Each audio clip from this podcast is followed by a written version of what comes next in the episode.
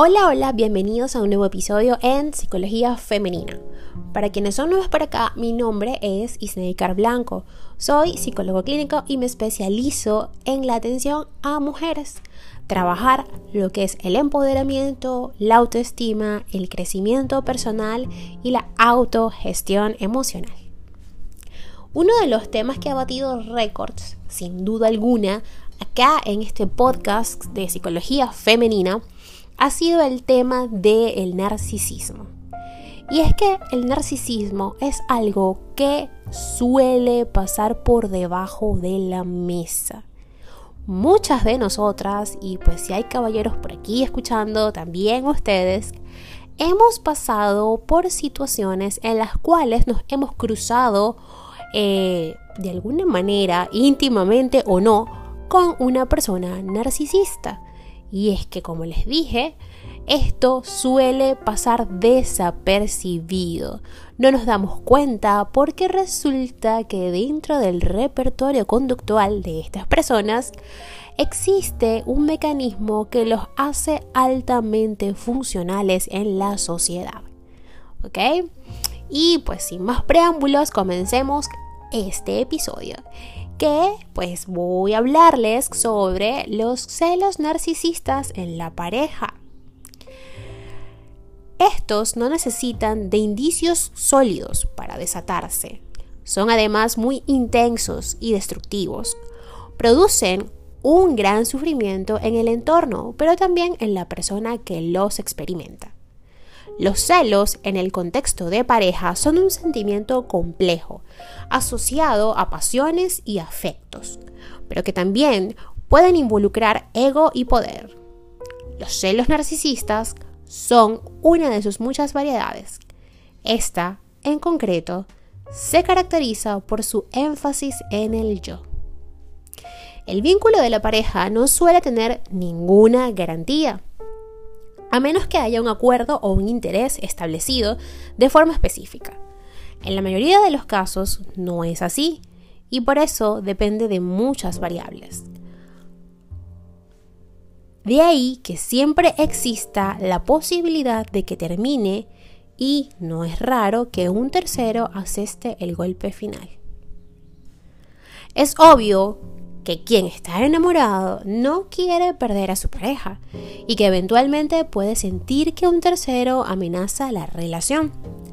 En condiciones normales es ahí cuando aparecen los celos. Son una manifestación de resistencia e inseguridad. Sin embargo, no siempre las cosas suceden así. A veces hay algo más detrás de ese sentimiento. Los celos, como las fronteras, aparecen para justificar un dominio sobre lo que nunca se ha poseído. Y esto lo dice Adrián Triglia. Hasta ahora, he descrito una situación de celos normales y motivados.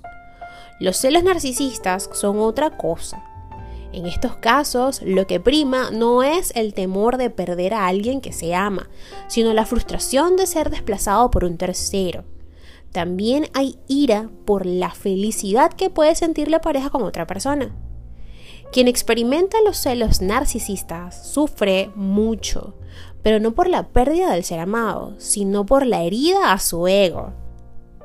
Con frecuencia les resulta difícil distinguir entre lo uno y lo otro. Más que dolerse porque el otro les ha retirado sus afectos, les atormenta sentirse perdedores, pensemos que en gran medida abordan la relación desde el poder. Y esto yo lo, he explicado en un episodio que está por acá, así que si estás interesada o interesado en escuchar un poco más sobre el tema, busca en la temporada 2, si no me equivoco, hay un episodio donde hablo sobre las relaciones narcisistas o la relación con una pareja narcisista, mejor dicho. Es claro que una infidelidad influye, o inflige, mejor dicho, una herida narcisista, en especial por el engaño que suele involucrar.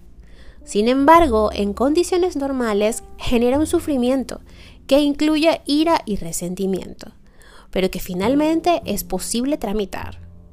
bien sea porque se dé por determinada situación o la relación o bien que se acuda al diálogo y la resolución. En los celos narcisistas esto no ocurre. Quien los experimenta no va a descansar hasta hacerle pagar al otro su ofensa. Se va a sentir con derecho a flagelarte emocionalmente y a veces también físicamente. No va a permitir que se salga con la suya sin que tenga que pagar un precio alto por ello.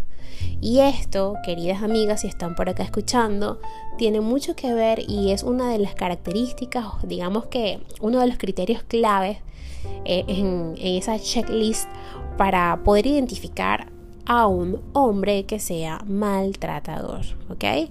Porque muchas de las veces estos hombres Bien es cierto que tienen muchas daddy issues, que tienen cosas que trabajar, pues es importante también reconocer que eso es asunto de él, que no es culpa tuya, no es culpa mía que haya tenido una infancia traumática, ¿ok? Siempre, recuerden que siempre somos personas adultas, pensantes, que podemos tomar decisiones y podemos querer eh, trabajar en nosotras y en nosotros mismos, ¿ok? Entonces, eh, este es uno de los criterios o una de las características claves que tienen que tener siempre presente. Un maltratador siempre va a buscar tener el poder en la relación y siempre va a querer infligirte algún tipo de dolor o daño, bien sea psicológico o físico. Entonces, fíjate bien, que dice que esta persona que tiene este tipo de características que, de personalidad, pues obviamente sus celos van a ser manifestados desde allí, desde el narcisismo. Y entonces esta persona no te va a dejar en paz hasta que no pagues ese, no pagues el precio de esa falta que cometiste hacia su propio yo y hacia su ego. ¿ok? Esto es muy delicado porque es una persona que literal no va a parar hasta que no pagues. ¿ok? Hasta aquí estamos claras. Entonces, el narcisista no es una mala persona per se, sino alguien que necesita ayuda, como se los dije. Necesita ayuda, pero esa ayuda no se la puedes brindar tú. No eres Diana de Wonder Woman, no eres Calcuta tampoco, ¿ok? No. Eh, eres una mujer, eres una persona normal, común y corriente como yo, que tiene también cosas que trabajar, porque si hemos terminado en una relación de ese tipo es porque también tenemos cosas que trabajar, también necesitamos ayuda.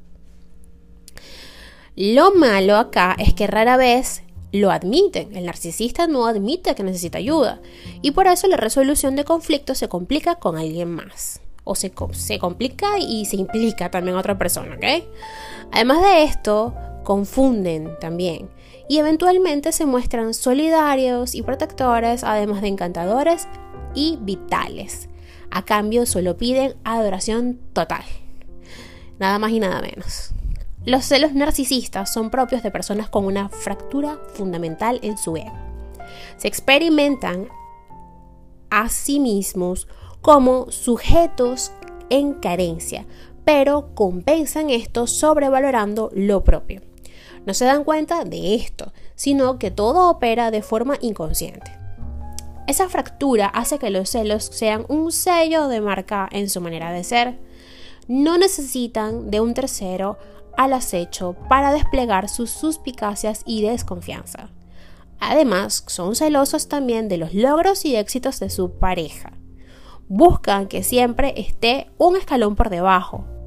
Y es necesario porque así puedo estar yo por encima, me sobrevaloro.